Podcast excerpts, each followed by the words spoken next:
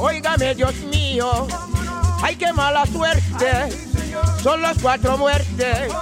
Buscando 7.37 minutos de la noche en Afrocolombia, aquí 50, 50 frecuencias de señal Radio Colombia, reportando sintonía la señora María Catalina Bella y Elaine Acosta López nos envían saludos a esta hora de la noche. Y desde San Andrés, allí donde estamos en este hermoso territorio, en este hermoso territorio de ancestralidad afrocolombiana y raizal, nos acompaña también la señora Katia Austen Linton, quien lideresa Raizal y hace parte de la representación Raizal ante la Junta de la OCRE. Señora Katia, bienvenida a Afrocolombia, gracias por acompañarnos. Cuéntenos un poco cuál es esa perspectiva y la lectura que ustedes como comunidad hacen de la consultiva Raizal que recientemente eh, se eligió. Bienvenida, señora Katia. Muchísimas gracias. Un cordial saludo para todos los hermanos afro de todo el Estado colombiano.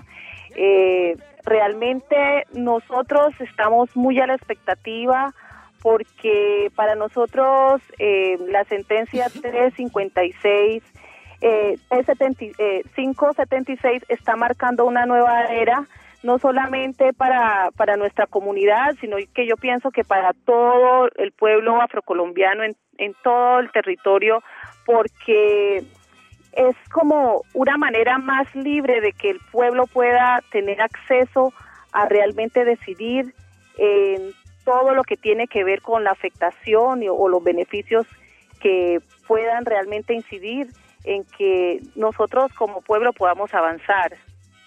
Cuando hablamos, eh, señora Katia, de tres elementos, hace un momento hablábamos de tres elementos con el señor Germán Celis Gordon, que tiene en este momento la consultiva como trabajo para este año, territorio, seguridad y representatividad raizal. Dentro de estos tres elementos, ¿cuál cree usted que debe ser el, el abanderado y cómo debe ser el tratamiento desde la consultiva raizal? Bueno, para nosotros uno de los temas más importantes y yo pienso que prioritario es el tema de territorio, porque nosotros como pueblo raizal necesitamos que el Estado colombiano nos reconozca para nosotros poder trabajar en nuestra autonomía. Ahorita estamos, se está trabajando en lo que es el Estatuto Raizal, pero eh, nosotros estamos desesperados prácticamente para que esto se pueda dar, porque esto va a marcar muchas cosas para, para nuestra comunidad. Eh, nosotros estamos ahorita siendo afectados eh, por la sobrepoblación. Creemos que ese es el problema más grande que tenemos y ese es uno de los temas que, que yo sé que van a ser trabajados, llevados al espacio nacional porque va a ser un, el tema que, que va a comenzar a cambiar el panorama para, nuestros, para nosotros los raizales. Claro, sobre todo teniendo en cuenta que la población raizal ha ido disminuyendo ah, pues a unos pasos agigantados y ya escasamente queda un 20-25%, me corregirá señora Katia, eh, de población raizal allí en San Andrés, lo cual pone en riesgo todo lo que tiene que ver con la ancestralidad, con las dinámicas socioculturales, con la misma forma y la cosmovisión de vida y de desarrollo de la población raizal. Señora Katia, precisamente usted como representante también raizal ante la Junta de la OCRE, ¿cuál sería de alguna manera eh, eh, la metodología que se debiera implementar para que la OCRE eh, pudiera tener un control real y que pudiera pues poder limitar eh, o, ver cómo se hace, hombre, para que no, no tenga este territorio tan sobrepoblado y con tantos riesgos, sobre todo para la población eh, insular? Pues nosotros eh, somos conscientes de que desde que se crea sí el decreto ley que es para controlar la inmigración a la isla, que es reconocido por, o sea, el mismo Estado colombiano lo crea, eh, lo, lo trata de fortalecer al principio, se comienza a implementar, pero nosotros necesitamos que sea autónoma la oficina de la OCRE, sí, que se maneje como cualquier oficina de inmigración, porque tiene muchas falencias, eh, tiene muchos, muchas cosas que hay que corregir y como no es autónomo, siempre va a ser difícil. ¿sí? ¿Qué eh, implicaría el hecho de ser autónomo la oficina de la OCRE? Y para claridad de alguna manera para nuestros oyentes, la OCRE es la eh, oficina de circulación, de eh, control y circulación de San Andrés Isla, la que de alguna manera da acceso o no hasta San Andrés. ¿Qué implicaría ser autónomo a la OCRE? Eh, cuando hablamos de autónomo, hablamos en la parte administrativa, ¿sí? Porque ahorita es como una dependencia directamente del, de la gobernación. Necesitamos que sea como una entidad, una institución aparte, ¿sí? Que pueda manejar sus recursos, que para que se pueda realmente implementar el decreto como es. Eh, el año pasado, antepasado, también se trabajó en una reforma de la ley que se ha llevado a al Congreso, pero realmente no ha avanzado porque nosotros vemos que necesitamos que el Estado colombiano nos ayude, sea consciente, porque nuestra cultura, lo que somos como raizales, el pueblo en sí, se ha estado perdiendo por eh, la inmigración acelerada de estos últimos años y los recursos naturales que tenemos eh, se están deteriorando porque realmente ya no alcanza para la población que hay. Eh, mm. En el 95 se habla de que el censo del 95 son más o menos 60, 70 mil habitantes y realmente lo que vivimos hoy en día son aproximadamente 150 mil habitantes mal contados. Entonces eh, puede, se puede ver, se puede evidenciar la aceleración que ha habido, sí, eh, y es un proceso que nos afecta a todos, no solamente el raizal. Por supuesto.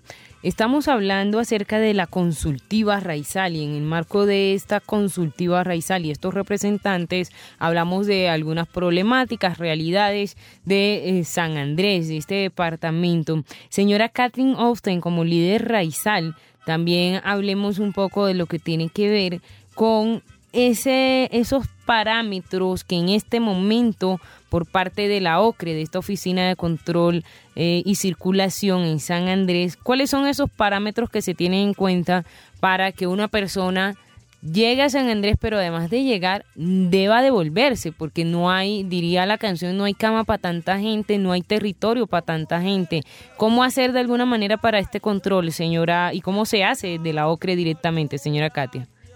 Pues nosotros contamos con una tarjeta, ¿sí? que usted como turista al querer ingresar al departamento eh, debe comprarla, que es la tarjeta de turismo, que ahorita está costando aproximadamente, usted como turista lo compra, pero es como para un control, eh, precisamente para que se pueda tener, por ejemplo, le dan unos, unos meses máximos para estar y tiene que devolverse. Pero para la persona residente y la persona raizal, nosotros tenemos una tarjeta, ¿sí? Esa tarjeta eh, tiene como diferentes estatus, ¿sí? El que es raizal eh, tiene una tarjeta, el que es residente tiene otro tipo de tarjeta, también hay una tarjeta especial para los inversionistas, ¿sí? Eh, ¿Eso para qué? Porque siendo la población pues tan lejos prácticamente de, del Estado, estando en un lugar que, que pues hay muchos, por ejemplo, jóvenes que van a estudiar una profesión, que hacen un sacrificio grande por salir a estudiar, regresan y cuando regresan eh, no se les está teniendo en cuenta como profesional porque hay empresas grandes que, que insisten en seguir trayendo gente, por decir algo, un administrador de empresas. Si tenemos un administrador de empresa raizal calificado, él debe ser la persona que debe tener la primera opción para para poder ocupar ese puesto. ¿Qué es lo que está sucediendo? Hace unos días hubo eh, la deportación y hubo el encuentro de 10, 16 trabajadores de construcción, de mano de obra, pues continentales y no raizales cuando en efecto se comprobó por parte de líderes y organizaciones, organizaciones sociales que también hay personas capacitadas allí en San Andrés para realizar esta labor. Sin embargo, nos queda la pregunta, señora Katia, si esto es una, una tarjeta o si son unas tarjetas para el control en cuanto a cifras, para tener esa claridad sobre cuántos entran, cuántos salen, cuántos están como registrados como raizales, cuántos están allí como eh, pues como continentales. ¿Es simplemente un tema de cifras o hay algún tipo de, de, situación diferente frente a la OCRE? No, eh, para, para usted poder laborar dentro del, del departamento necesita esa tarjeta. ¿Sí? Y eh, pues obviamente se puede tomar estadísticas de quiénes son raizales, quiénes no, pero la tarjeta básicamente es para darle como la, predilección a las personas que tienen el derecho primario, el raizal, el, residente, eh, los que los que están aquí eh, antes de, de 1991, sí, cuando aparece la ley son los que los primeros prácticamente que tienen derecho a tenerlo, ¿sí? Obviamente eh, hay mucha gente que ha entrado como inversionista, eh, muchos que depende, de, de pronto no hay una profesión y se necesita aquí en el departamento, entonces se les dan unas tarjetas, tres tarjetas, ¿sí? Eh, que se les da año por año, hasta de pronto poder ellos buscar la manera de aspirar ¿sí? a tener una que sea más estable, pero es básicamente para poder como su nombre lo dice, control y circulación ¿sí? de residencia para poder tener el primer derecho. ¿Cuál es el papel como para eh, ir cerrando un poco, señora Katia Austen? ¿Cuál es el, sería el papel ideal de la consultiva raizal y de los líderes que representan en el, en el contexto de, de la OCRE, por ejemplo?